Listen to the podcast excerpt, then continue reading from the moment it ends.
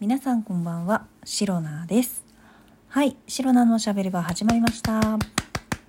今日もセルフ拍手から始めてまいります。えー、2023年11月18日、第240、ん ?243 回目の配信でございます。いや、今一瞬ね、あの、本当に240回もしたっけっていうね、もう記憶がね、もう残らない。本当に。あ、びっくりした。えー今回は243回目の配信でございます。本当にですね、あの 何回目か忘れるとかね、今日何日だったか忘れるとかね、本当にね、いつもよくあるんですけれども、本当にね、なんでしょう、毎年毎年着実に、あの、年を重ねておりまして、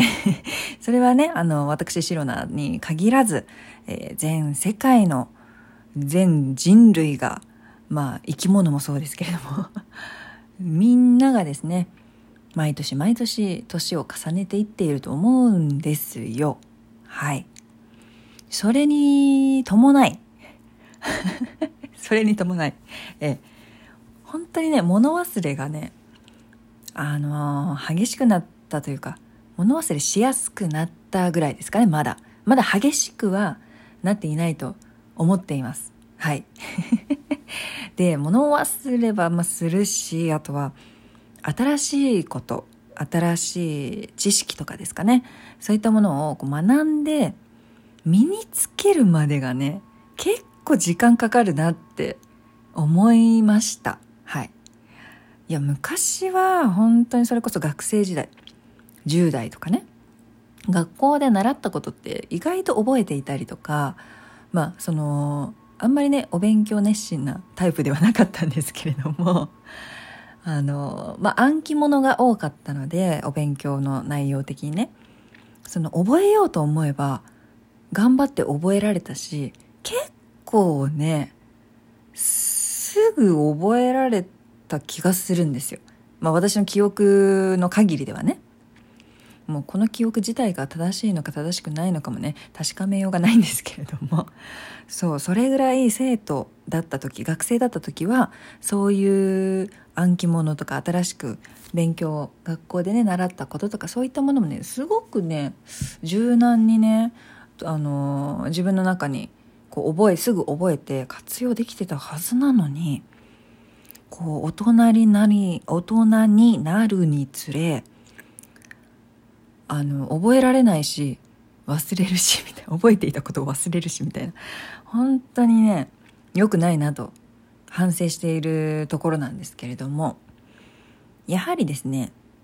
あの、何でもかんでも、すごくね、便利になってしまったので、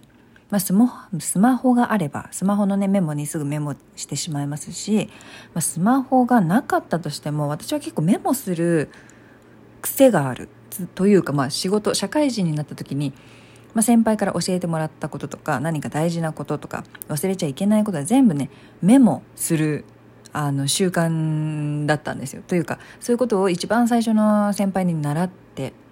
すごいあの仕事ができるねちょっと怖い。怒るとちょっと怖い。普段はとてもねあの優しい先輩だったんですけれども。そういう先輩がもう本当に新人時代に、えーいろんなことを教えてくださって